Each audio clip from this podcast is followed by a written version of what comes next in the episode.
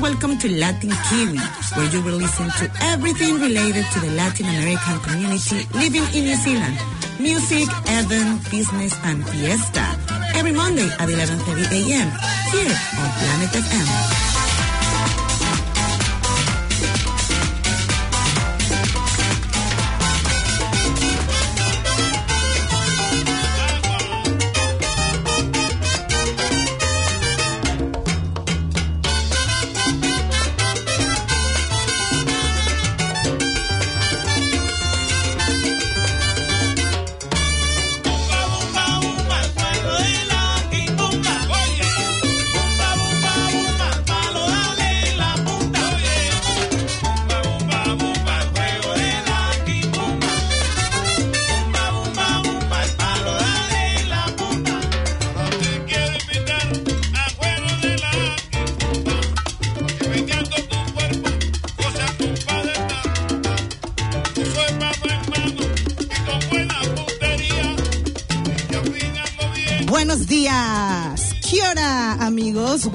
To Latin Kiwi Show here at Planet FM. Buenos dias, Monse. Good morning. So exciting. We have a very, very exciting show this Monday. Um, we have some visitors Yeah. today in the Yes. in Latin Kiwi cabin radio. Very special guest to- today. So that's why, just for this occasion, we're just going to speak English. Because generally, for the people who haven't heard Latin Kiwi, you guys know we have our section in English where we connect with Latin America, with all the Latin lovers, international Kiwis, everybody. Our second part of the show, most of the time, is to It's connect Spanish. with Latin Americans. So talk about our own things, what happened in New Zealand, Aotearoa, everything. But today, It's just gonna be we are encourage our friends that are right now on our social media to practice with us.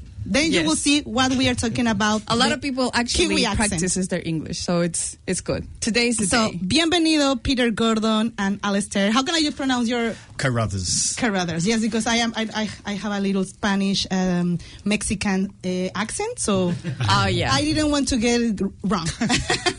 Bienvenidos, welcome. Muchas Buenos gracias. días. Muchas gracias. How are you guys? Thank you so Muy much. Bien, gracias. Muy bien. We're going to exhaust our Spanish very quickly. I love it. I love it. We That's don't, we don't need you guys to speak in Spanish. That's all good. Yeah, that's, all good. Today we're just gonna chat as a friends, as amigos, and we want to know first of all, and after talking about homeland and everything, I was wondering when you guys like start with this uh, gourmet love or cuisine. In your case, that you are a chef, when did you get into the gourmet? We we saw on your on your um, website that you had like a little cooking book when you were when you were young. Yeah. How like your your passion with food started? Well, I, for whatever reason, because I'm from a family that, in, I, I'm 58, so uh, I'm from a family that grew up in a time when we didn't really have restaurants in the city I was from, Whanganui.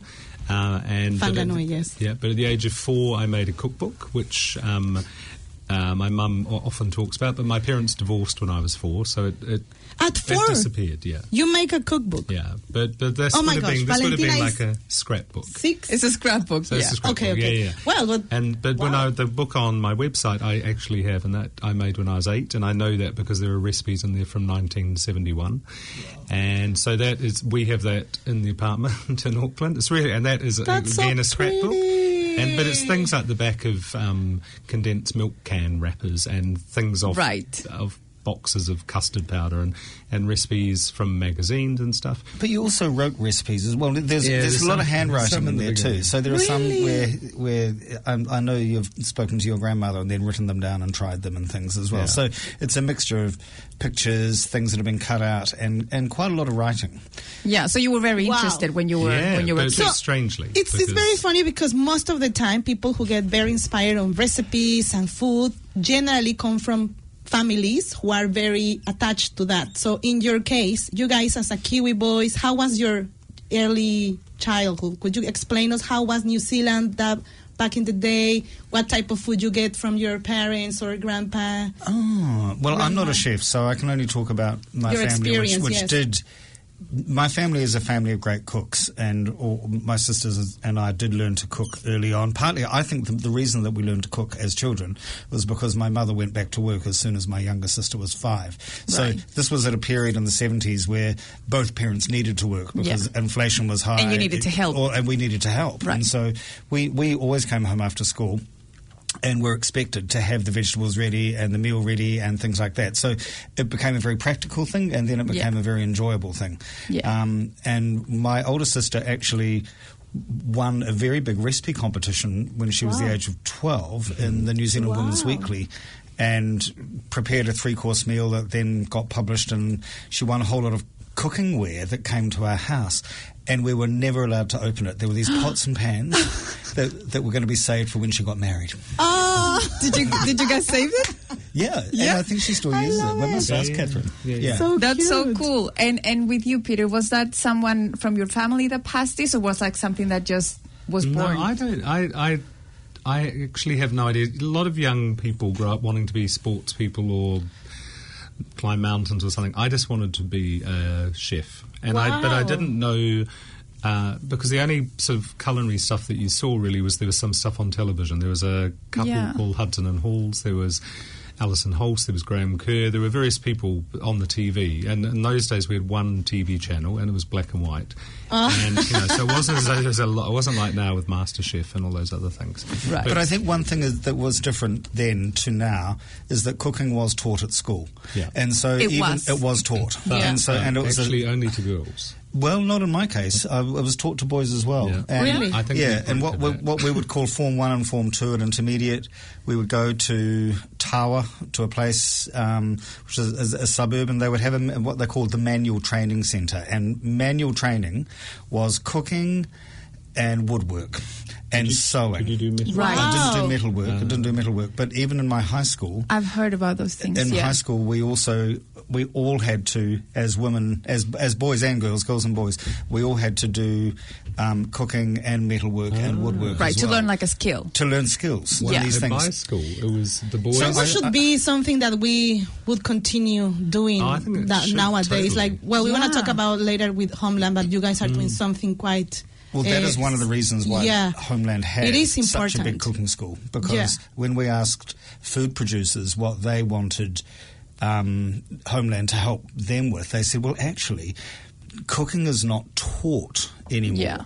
Um, food technology is taught later on in life, but that's mostly Yeah. about You're right. cleaning and it and a it whole lot of other changes things, and it changes your life actually when you actually are able to cook. You know when you learn to cook. It's also a part of uh, a community thing because generally when you cook, you always prepare something for someone, not just for you. You can do it, of course, but most of the time when you want to really want to make things or someone happy, food is super important in several moments in our cultural life. And also, I think it's also a meditation thing. When you are maybe in trouble, your mind, as soon as you start to prepare your food, you get into this mood where also is very helpful for your emotional side, you know. So, for example, Monse yo, uh, and yo, Monse yo, Monse and I, Spanglish. Spanglish, uh, we were talking about what exactly would be for you, because you have to explain us, because we were confused, the New Zealand gourmet or cuisine. When you come from another countries like Chile and Mexico, we come here and say, okay, what's here? What's the food from Yeah. New Zealand? Like I was I was telling you, um, Peter, that for me the best way to learn about a place culture is through the food. So how would you you guys um, explained New Zealand food maybe to people that are just coming here or, or are not too related to it? I'd say the, the the most significant part of sort of traditional New Zealand cooking, Aotearoa, would be the hangi, and so that is the hole in the ground with the hot rocks and putting food, wrapping it up in flax and putting it in the ground, covering with soil and cooking, and that's the way that you cook for a lot of people. Um, Yeah. So it's not what you do every night at home because It's very special, It's a right? huge amount of Yeah. effort and everything. But um, so that's probably the most significant ongoing cultural Maori way of cooking. Uh, but New Zealand, when you look at when, when you look at say Mexico, you know you, your traditions there have gone back forever and ever and ever, and you've got an amazing amount of ingredients, and you've got spices, and you've got all you know vanillas from there and chocolates from there, all that sort of stuff. In New Zealand, uh, the only indigenous mammal here was the bat. So the pigs were brought in, and um, over the years, rats have come in, and sheep and venison. So the fish, the food that was here when the first Maori Polynesians arrived was quite different to what it is now. Right. Um, and then there are techniques of cooking that you relied on fire, of course, and you'd rely on if you go around Rotorua with the thermal springs. There's a lot of cooking happens there, where even seafood and things can be lowered into hot pools of water as long as they're not toxic, and then you can eat that way. But um, when you think of like, like it's interesting down in the uh, Wellington, there's a restaurant called Hiakai, and it's Monique Fiso is a uh, Maori Samoan woman, and she um, is kind of revolutionising the way we look at traditional food. Yeah. And she's working with people like Joe McLeod, a fantastic Maori elder, who has got all this knowledge, and he knows about foraging and going into the bush and seeing what's there. Because for most New Zealanders, I think if you were to say to any restaurants um, who you know what what can you eat from New Zealand? Everyone knows piko piko, which is the fern frond, like the fiddlehead fern. And people know horopito, which is a peppery leaf, and kawakawa, which is a shrub that grows Yeah. up here really easily. Um, but we don't know much else. And, I, and I'm Maori and Scottish heritage myself, and I don't know anything really. Yeah, because that's what when we arrive to Aotearoa, first of all, everybody says fish and chips Um, and pies Yeah. and roast. Which is And which is like, about 170 years old. Yeah, yeah, yeah. So I think Yeah. that's why I want you guys to to to let us know a little bit more about your project because I think a project like Homeland could change also the perception of the identity of the New Zealand food.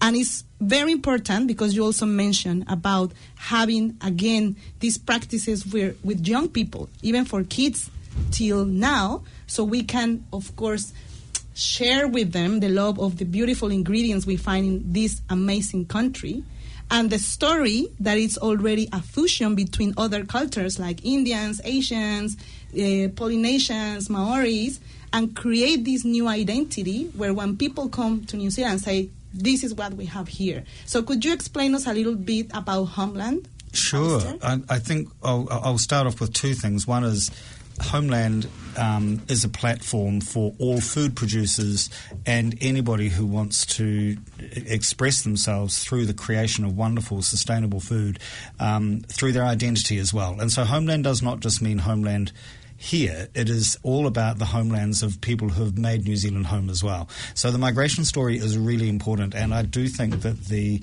evolution of our palate, if you like, as a nation, is hugely informed by migrants. There's just no question. And Yeah. some of the most exciting stuff that's happened in food. Um, I mean, Peter's known as the godfather of fusion overseas, uh, where he started to bring his own um, travel palette, really, and to include ingredients from all over the world, particularly Southeast Asia, into much of what he, what his his lifelong practice has been. Um, I, I think at the moment we have a fusion going on here as well Yeah. but it is a, a settling of all sorts of different flavours. I just want to go back one to one point though, because I do think there is one section of our cuisine that did get carved out as being particularly from here, at least by the second migrants, and those are generally European women and cooks, and that is baking. Mm. Um, mm. something yes. did happen in New Zealand in the rural areas in particular, but from the late 19th century on all the way through to the 50s and 60s, where women took up baking and biscuits and slices and cakes and sponges and all these things. And my grandmother and your grandmother, Peter, and every family we know has a little wee leather bound book stuffed full of recipes that have been gathered at church or been handed from one person to another. Mm-hmm. And uh, uh, our friend Alexa Johnston has written two incredible books. One is called Ladies a Plate, and the other one is Second Helping. And she captures recipes that are about baked goods and generally sweet things and cakes and and biscuits that she she th- thinks are, are, are unique, mm-hmm. really Wow. unique. And they do have a often an English backstory, but they were created here in an incredible baking tradition. So we have um, we have companies like Edmonds, which are a Yes. um, Christchurch-based company, and Ernest Adams, the Adams family, who perfected um, baking powders, baking sodas, spices, various things like that, and they really introduced a whole new way of eating and of, of, of recreating. So that's the sort of food that we were also taught at home economics or at school. Right. Was baking. Yeah. Every kid learned how to use. This is very interesting to mention. Yeah, things like yeah, this. Totally. So, so I think there is th- there's more. So, if you think about Joe McLeod and Monique Fiso, we I didn't realise is you, you can look at any part of the New Zealand bush and actually you can eat nearly all of it. There are some things you can't eat that are poisonous, but you can eat just about everything: Mm, the berries, the lots there. seeds, the roots. A lot of it's flavouring too. Isn't It's it? flavouring. It's not necessarily you're going to make a salad from something, but you can use this Yeah. in a Yeah, and I think else. and I I think also you have a beautiful like uh, meat, seafood, uh, practically all the ingredients that are here in New Zealand. Yeah. Uh, you can make magic, like Lita, as you said. Yeah. Practically everything and, the- can and be. And also there has been a fusion. Like there's the um, when I filmed a TV series and we went round Marae and we had something called kangawaru, which is like a fermented corn, and it's but obviously corn was brought here from, from the New World via the Pacific thri- via the Europeans who came in as well. So corn didn't exist here, but when it came in, for some reason. Maori were able to kind of understand that if you put it in sacks in a slowly running stream in pure water, it would ferment and become this incredible thing, which is it's a it's um, an ingredient that a lot of people are not familiar with, and it is like Yeah. a blue cheese type thing. It's a Nice. fermented thing. So if we- th- but that existed only once the corn arrived in the country. And also, that existed entirely in iwi settings and marae settings. And so there were always regional differences between different iwi about what they were growing. But fermented corn, often called rotten corn actually, um, is particularly. Mm, uh, Mexico, we have well-known. also Right. something It's similar. Yeah, particularly yeah, yeah. important, particularly up in Ngati Porou on the east coast and up in the, the far They have north as well. It's really good. Yeah. Where Um, corn grows good. Yeah. But I don't know that it's very common, for example, among Ngai Ngai Tahu in the South Island. I may be wrong in this. Yeah. But there are regional variations around all of these things. And of course, the great cuisine that um, Māori still cherish and probably do a better job of, of caring for than anybody, and we must listen to them, um, is kaimoana, fish. Yeah. Because the whole nation is surrounded by incredible resources in the ocean. So those are the ingredients that I think also stand out and define us, actually, uh, Yeah. particularly our, our kaimoana. I- Agree. But I guess as a cuisine, that's the tricky bit, isn't it? Like you can you, when, I, when I think of say Oaxaca, I resources, think yes. of mole, or I think of you know I think of a particular thing to a Yeah. particular region that exists. But So if we out go to country, to homeland, what would be the experience as a Customer. any- and as a customer? What we gonna find there? A part of the other projects you also have, like Sugar Club and all these amazing restaurants you said in London. So in this particular project, Mhm. what's the difference and what is the offer? The difference would be that at, at Homeland we. Uh, if you want to come to Homeland, you can experience a variety of things, and we set it up because we realised the producers were struggling in, a year ago uh, under level four lockdown. They couldn't. Restaurants were shut. Um, routes to market were shut. Yeah. Trying to export their produce was hard, tricky, and we realised that what we needed to do was get people you sort of promote as much as possible the produce of New Zealand and the Pacific. So, our, our sort of what we aim to do is at one point, one day maybe, it might be too ambitious, but in my mind, I kind of think this is what we should work towards. We should only have ingredients that come from the Pacific or Aotearoa. That, that would be the dream Amazing. scenario. But Yeah. that means there are certain ingredients that we'll never be able to use at the moment because no one makes soy sauce Yet, or yet. sherry vinegar yet in New Zealand. Right. Um, but that's them. So, but if you come to Homeland, instead of just going to a restaurant where you go in and you have an amazing meal and wonderful drinks and things, you can um, come to a cooking school, and that works on the basis that it's very casual. It's not. It's not high intensity. It won't give you a qualification. It's more for fun, but it's a way that we can introduce um, the people who come along to New Zealand made miso. Uh, paste instead of using Japanese miso and sort of discuss that and sort of Right. help support those people. You can also buy the miso paste from the fridge. Wow. And you can also sit down and have a meal that probably has the miso paste in it as well. And this is miso made by a Japanese couple down in Nelson called Urban Hippie. So it's a so it's a way that we can promote producers rather than Right. just promote the ego of the chef. Um, Wow. It's it's about it's a more holistic approach. It's everything that we can do to help help the producers really. Excellent. We come back after this beautiful. song with Peter and Alastair to talk about food, food, food, comida, comida, comer, niños.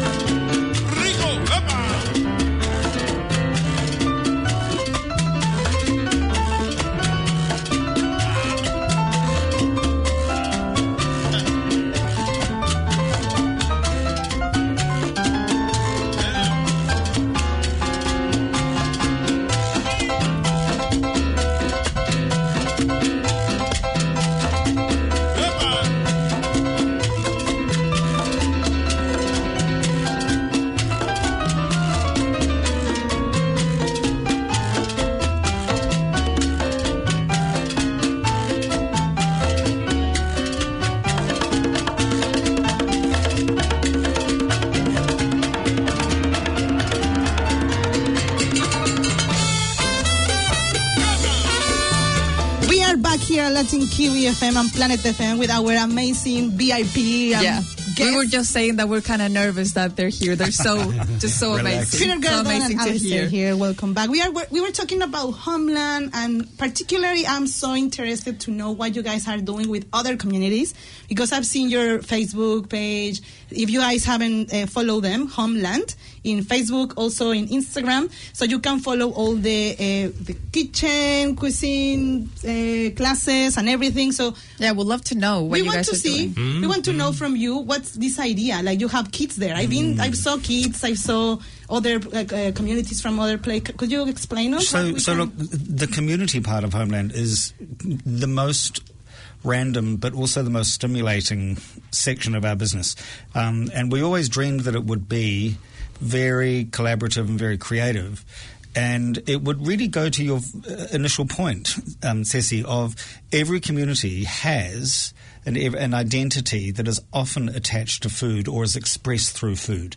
And um, being able to share both cultural stories and also personal stories between generations or between cooking styles happens uh, inside every culture and also can happen between cultures. Yeah. So what we were really interested to do with community was to open really a cooking school that sort of in a way resembled what I went through in childhood but better equipped where people could come and teach and learn and it can be um, it, it's it's really over to communities to propose to us what they want to do, because we we can have we, we can have two or three different ways of it happening. We've had. Um, organisations who are looking after um, young kids who are at a very vulnerable stage of their lives. They might be aged between, say, nine years, 10 or 11 years, and perhaps their family backgrounds and circumstances are not very lucrative. They may not have resources at home. They may also have particular potential that's been identified in school, and they're being managed carefully to make sure they not only stay on the rails but fly. And so we've had a group like that come to Homeland, and the food that Peter cooked with them was using ingredients that are actually affordable, available Yeah. in their communities, and being donated to their families. Love so they could they made recipes that they could go home and cook in their houses for their Yeah. parents. That's one type of community. I give you another one, um, and this goes back to the richness of our country. Um, we have such a diversity of migrants and languages in Tamaki Makaurau as well as across the whole nation, actually. Um, so we, we recently had the Mahatma Gandhi Walking Group come to Homeland. And they are a group of retired members of the Indian community, largely from Gujarat or Punjab, uh, who are two states that have supplied very many migrants. They've, they've travelled. In fact, Punjabis you'll find all over the world. They're great travellers. Yeah. And they came to Homeland. Um, and we didn't really know how this was going to work at the time, to both do a cooking lesson with Peter, also to share some of their recipes, and also to connect with some other members of our own cooking community. And so we had our head chef Naga, who's from Hyderabad. We had um, someone who we now work with quite closely called Banu, who is an emerging food producer and cook, and she's from Kerala. Peter also taught something, and And with Asha, who was Malawi and Indian. So she grew up in Malawi in Africa, never been to India. She was Muslim. Um, Banu was Hindu. Naga's Hindu. And myself. Wow. So it was a real mix. And yet she'd written her second book on recipes trans translated from her mother and her grandmother. So this is all part of, you know, storytelling. So Yeah. they all cooked for each other. There were three or four dishes, about five dishes, I think. Mm-hmm. And the arguments that happened. I love it. the, no, you cannot put your mustard seeds in first. You have to do it this way. You have to do it Everyone this way. does it differently. Everybody had an opinion about Yeah. this about the cuisine and the diversity of the stories that they were telling each other. It was hilarious. It was vibrant. It was really interesting. Yeah. And it all conclu- concluded around about two o'clock. That we all had a huge lunch Yeah. together. A similar thing happened with. Um, the Japanese group that we had recently, that was last where, weeks ago. yeah, where we had a whole lot of members of that community, and their particular um, desire with their trust is to make sure that Japanese people who are growing up in New Zealand do not lose their own cultural Right. food. And so this was a Yeah. teaching exercise between some senior cooks and members of this community, actually teaching other Japanese people recipes from their families and Yeah. prefectures around Japan. And Wow. so we stepped back at a time like that and let the exchange happen between I love that it. community. So It's like a reality show here. Because you Yeah. can see these interactions as you see. You are the audience and, and learning also from Yeah. them. And I bet you get inspired with a lot of things that, Wow. that happen all the time. It's creative. It's Yeah. um, full of stories. It's full of teaching, and everybody wants to share something with food and the stories of food with each other. It's the natural way that way that we work. Yeah. It's And- exactly what happened in Latin America, Yeah, it's by the way. Like we both, we all of we all of us, most of the people we live like Mexico and Argentina and everybody we eat the same, but it's not. We we are super jealous about our own cuisine, course, yeah. depend of where you are. So, what's your favorite food from overseas? Like not from New Zealand, not from London. I would be Japan. I would say I think the the way the Japanese treat and uh, seasonality and all of that. That would be I love Japanese yeah. also. But uh, if if I had to live in one cuisine only, it would probably be Malaysia. Wow, that, okay. That allows me to have the Indian influence, the Malay influence, Right. the Peranakan, and the- Spices. yeah, Chinese. What about- What about you? I would live anywhere near a dairy farm because I'm driven by cheese. Oh, qué rico. So you know, and and every culture has a cheese. You know, Sí, these, these yeah. fresh All of cheeses, us. these sheep's cheeses. I mean, Quesadilla. I, I, quesadilla, exactly. Yeah. So yeah, Quesadilla. you know, fondue. I'd, you know, I'd be very, Fondue, I'd be very exacto. happy marching Cheese through scones. Switzerland. Cheese scones. Yeah. Um, so th- this this Cheese for me scone, is a exacto. i- is something that is also essential to nearly every culture on earth, and it's not just driven by dairy. It's driven by all the other animals that provide milk to us. Yeah. Yeah. Um, so yeah, I, I I couldn't pin down a country, but I'd Um, go I, for cheese. I wanted to know more of the side of the business itself. So we we know that you left London and came here to open Homeland, right? Um, every time that you open a new restaurant, or is it getting easier? Like, what are the um, obstacles that maybe you guys found opening this new this new project? Yeah, especially because you came in a very specific crazy times and you open a restaurant in the middle of a pandemic around the is world. it getting easier, or is always Yeah. So the Tell us biggest, about the your biggest experience. risk, and also the biggest opportunity was the pandemic. And we invented the business during level four in lockdown, not to not to employ ourselves, though to some extent we were wondering what we were going to do. We had nothing to do, um, uh, but we were really very concerned primarily about what our, our role should be at this stage of our lives Right. in employing people. So we decided that we needed a business that employed a lot of people. So that was rule number one. Number two. Wow. What is actually going on inside the pan- pandemic for our food producers and for people that we care about in hospitality? So we we we put a discussion paper together and we circulated it in the end around more than 100 food producers in Aotearoa, and they told us what their problems were and what they expected the opportunities and the problems to be. And that generated five key design restraints and assumptions that we built the business around. Mm-hmm. So the opportunity also came because we found this incredible, huge site down on the waterfront that had been a wedding venue and seemed very unlikely to be able to be a wedding venue in the middle of a pandemic because Yeah. at that stage, no one was doing these big Right. things. yeah? So we ended up building a um, a dining room that's the biggest dining room Peter's ever had. It's highly Yeah. it's highly socially distant. I don't know if It's people big. notice that Right. we could we could run that business under level two rules without moving a single stick of furniture. Yeah. So the- the, the pandemic created restraints that you can use creatively to build your design around Yeah. and and also real opportunities. Um, so we've we've got several parts of the business. Most, I mean, the most important part is the dining room, and it is a restaurant, and it's a, an all day diner, Yeah. and that's where we can generate the, the majority of the revenue that supports our community day as well. We have Yeah. great sponsors for community and beef and lamb. We've had other really good sponsors come in and help build the cooking school Yeah. because people like Fisher and Paykel and commercial It's beautiful. um, Moffat, they, they believe in the community stuff and on the cultural stuff. If you haven't been in Homeland, I really recommend you to go. We've been several times there.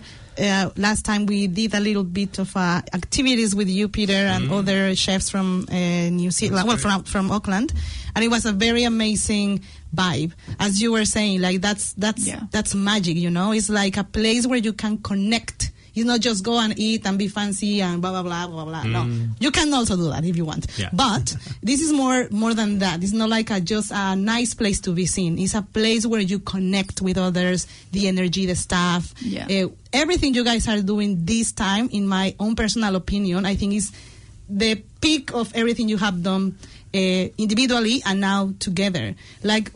What what else? Like what what after Homeland? What what plans are for you? Because you reach a lot of challenges already. Uh, well, I mean, Homeland, we opened November 19th, so we're, Young I guess baby. we're eight and a half months of business, and we, we were shut it's for two weeks. new, yeah, it's yeah. really new. It's super new. Yes, Yeah, a baby. So we're still we're still developing that, and we're working with. Um, like what have we got tomorrow? We've got a community day with Garden to Table. So there are a group of people that go around schools and they teach um, students, young kids, how to plant vegetables and then I harvest them and grow them. And then in the evening we've got an, uh, an event there, which is a um, a group of people come in and to use the space. So we're we're still growing the business. Yeah. And um, and we're also growing our staff numbers. We're now at thirty. We have 38 employees 38 now. employees, Um, Not all of them are full time. Some of them are part time as well. But these are people who are actually on our payroll, um, plus people who help us. So look, at, at the moment we're still growing the business, Yeah. and we have only just begun to get Yeah. into the strategic work that we can do for food producers on a regional basis. So a really good example is the Chatham Islands Food Company, That and Luis came along to, of course. that Louis came and did some cooking in, and you, you came to as well. So this this this is a group of producers off our most distant islands. The, the, the Chatham Islands is you know 800 kilometres into the Pacific. It's a very cold place, and they ah, yes, they I saw that. Yeah, yeah, yeah. they produce and harvest sustainably blue cod, paua, um, kina, which is you know sea urchins and and crayfish, especially from those islands. So they, I mean, and only 680 people live on it. Wow. So they came to Homeland for a whole week, and we were able to use the facility to introduce their food to other restaurants because we believe that Great Kai should be everywhere. It's not an exclusive Homeland thing. We're there for the producers. So lots of chefs came and tried cooking with them. Food media cooked with them. On Tuesday, Peter used the media studio because we've got a lot of cameras and technology to shoot four Wow. different four different recipes and um, problem solving things that they're now using on their website so that if people order their products, they can see how Peter Gordon would handle them. Uh, there was a public dinner on a Wednesday night tasting five amazing things, including some freeze dried honey, and there was a special cooking class on a, on a Thursday as well. And then we do the normal dining room. So we, we've very got. busy. It's very busy. Yeah. But, but, Wow. one, but one whole week Oh of gosh, I homeland thought I was the activities. busiest. Yeah. That, that amplifies the story of one island. Yeah. And so we've got four or five other projects coming down the track where we shine a spotlight on a particular region of New Zealand or a particular group of food producers that are compatible and come from a uh, from an area because we want to know about their flavour profile, how they're producing it, and so on. And when they when they come to Homeland, they get the full treatment. Wow, that's amazing. They have a question here for you guys. Uh, them, it's a chef guy, uh, called LGMI. He says, like, what do you recommend for the people who come from overseas to bring uh, to New Zealand, like any culinary uh, recipes or techniques? If there are chefs out of New Zealand that want to participate on this amazing, beautiful journey, what would you recommend as a chef to another chef that has never been in New Zealand? Do do you mean sorry? Do you mean that what can they bring to New Zealand Yeah. when they come here physically, Yeah. or is this sort of a portal? anything um, knowledge uh, open mind or experience I think it, well, I think for I you what think would be for example for you what would be a reason of say i want you in my team Uh, I think they would just need to be someone who really has a passion for food and cooking. Or, um, and we, we have two apprentices with us, so we're also a firm believer in training people up. But um, I, when people come to us, uh, we had an Argentinian guy start with us just last week, and he's bringing with him, you know, his whole history of food and stuff, which we're looking forward to. nice And There's we have, room we for have a. Brazilian guy with Yeah. us, um, Vitor, who made. It's a very um, typical Brazilian thing. It's tapioca flour and cheese. See, Cozinha. Yeah. Oh, so we actually about an hour before we saw you this morning, we had it. one. Yeah, So they're know, really so nice. he's bring- so we're thinking, oh, how can we incorporate that onto the menu? So Yeah. we we want to we want to meet skilled people. And we want to train people who we think have potential. So that's Yeah. front of house and kitchen as well. What one of our You. team from the front of house, Wow. um, who's just grown into be our barista. You know, the, when Diwali was on, she'd brought in a whole lot of sweets that she'd been made, making at home, and and we were all eating them the whole time. They were just so delicious and interesting. So we, we, we want to know even from our from our people what is the food of their homeland, what is their story, um, and at our first month of business, we actually I, I, I asked people to give me one word or, or two or three words, but no more than one idea that best expressed what homeland meant to them.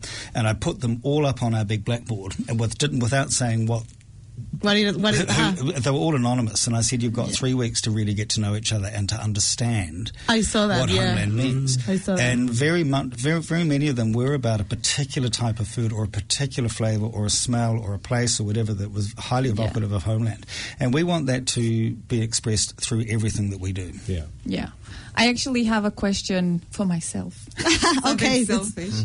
um, my husband is a chef, like I was telling you guys before, and I run a business which is not my own business. But um, the dream is someday to open a business here in New Zealand. What would be like your best advice um, from someone like me that has never owned or run a like had a own business before um, and wants to do it here in New Zealand, which is like not my country, is not what I'm used to.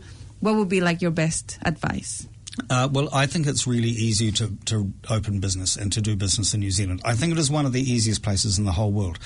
The tax system is incredibly transparent, unable to be corrupted, runs really, really well, and is it's so easy to incorporate a company, get registered for GST, and start trading. You Yeah. don't even need to have premises in order to start, Start doing right. these things. So, so step one is it's not hard to do Yeah. the mechanics. Step two, do make sure that you understand the three key things about what a business does, which is profit and loss, cash flow, and a balance sheet. Um, Because you need to know, even at a small level, Same. even if you're trading $5,000 worth of um, goods, you need to know that you can do that at a surplus and that you as a company director are going to always be able to pay your bills when they fall due. Yeah. So those are reasonably simple things. Yeah, I think you can learn that quite easily. Yeah. The next thing is just find out who your customer is before you actually invent a product or a service that you think might be interesting or useful. Yeah.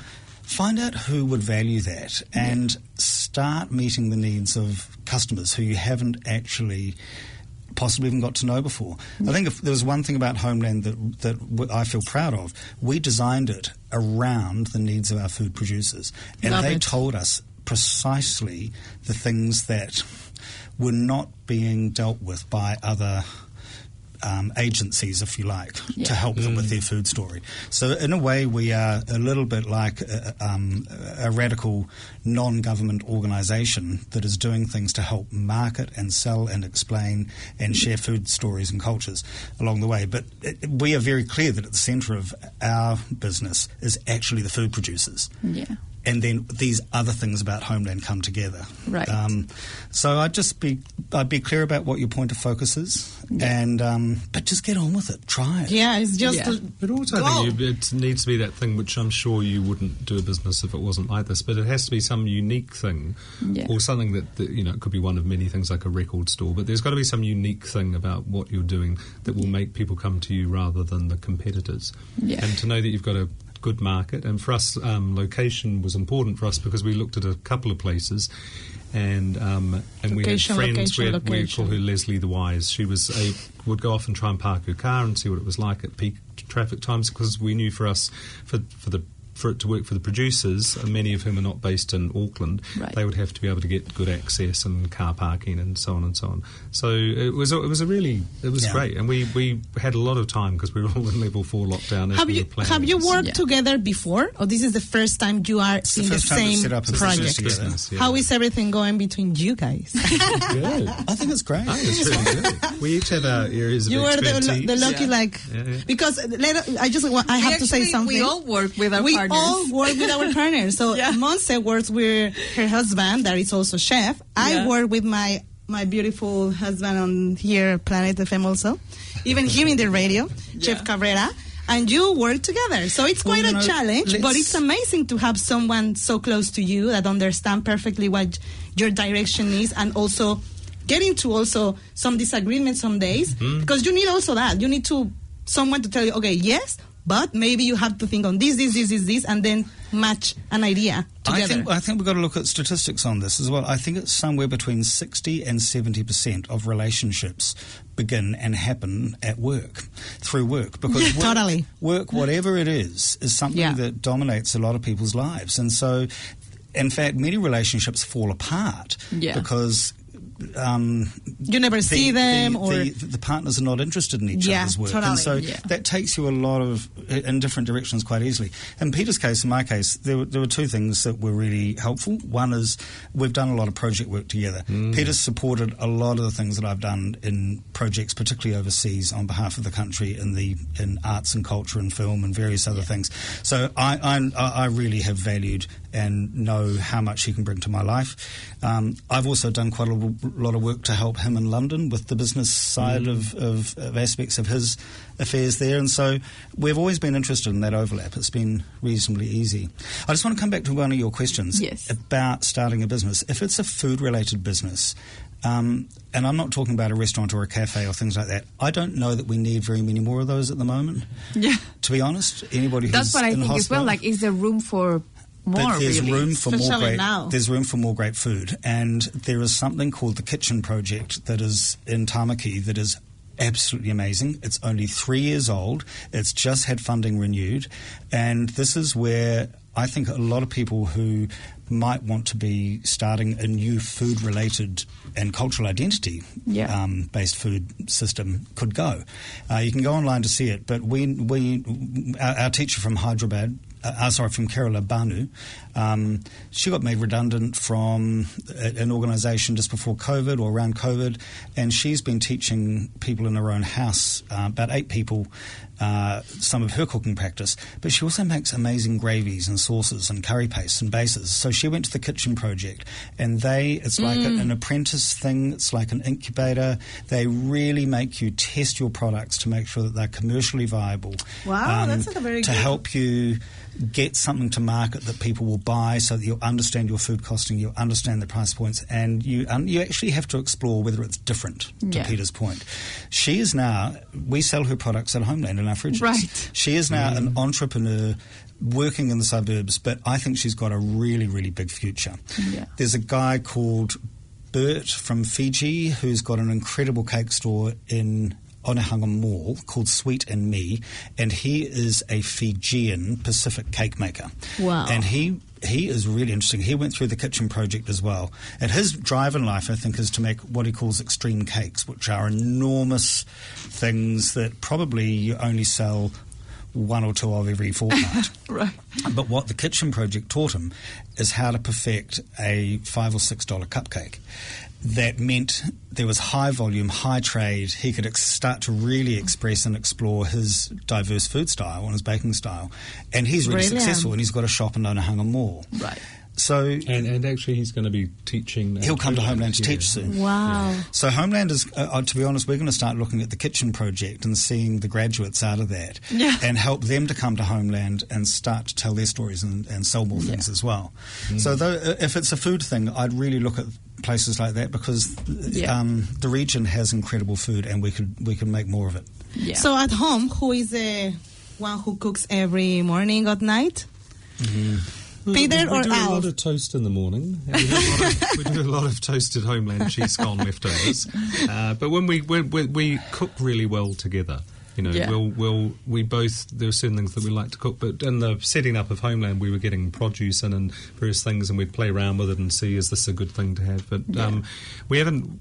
I'd say our life in London, we cooked at home a lot more than we do now. But Homeland is it's You're full on right now. Yeah, I mean we're closed two days a week at Homeland, but every second Tuesday is our community day, and then Yeah. every occasional. How Monday people can get into that community? Like they can they can reach to you and say, "Hey, I have my community," or you decide they- how you guys yeah, if they- work on this. ha- have a look on the website. But if they Yeah. if they were to email community at Homeland.gov.nz, homelandnz.com, they will um, they'll be put in touch with a woman called Alexia Santa Maria who works with us, and she's.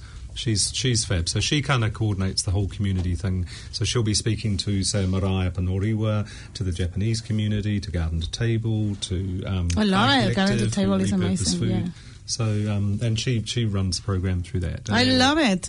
Um, I want to say thank you to you guys for give us this time, very special time for it's us. very inspiring. It's very inspiring. It's, it's necessary to have these spaces for Tauiwis, that it's Yeah. the people who live in New Zealand and are not born here. We just learned this Maori word, Tauiwi. We are Tauiwi. Tauiwis. Because um, for us, it's also very important to feel um, that we can help somehow, uh, or we can also promote that, uh, New Zealand, Aotearoa, to other uh, continents, like in our case, American continent. Yeah, and I think for So um, amazing to have immigrants like the two of us, we need to feel connected to the place that is now our home. Yes. And um, this kind of projects actually help us a lot. So yes, it's give us a lot of guidance. Thank you very much, Peter. Thank you very much, Alice. Would you like to say something to the community here, hearing you at Planet FM? Uh, just muchas gracias. I mean, really, that's probably about as far as I should go, though I did study Spanish for a while. We, um, our, our lives and our taste buds and our friendships and uh, are so much more richer because of the people who've come to live here. Um, and I really love our Latin friends and the Latin community. It is diverse. Yeah, It is diverse. And so I don't use those words to generalize.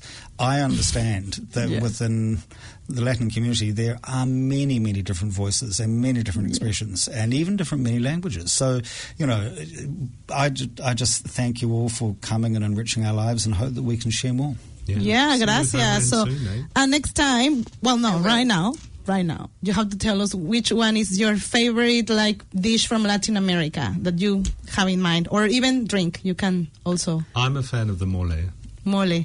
Yeah, I'm a fan of the margarita. Eso, muy bien, muy bien. Gracias, Thank you chicos. so much. Gracias, We'll see you amigos. guys see you next next time. Gracias. Gracias, chicos. Oh, thank you. Thank you. Bravo.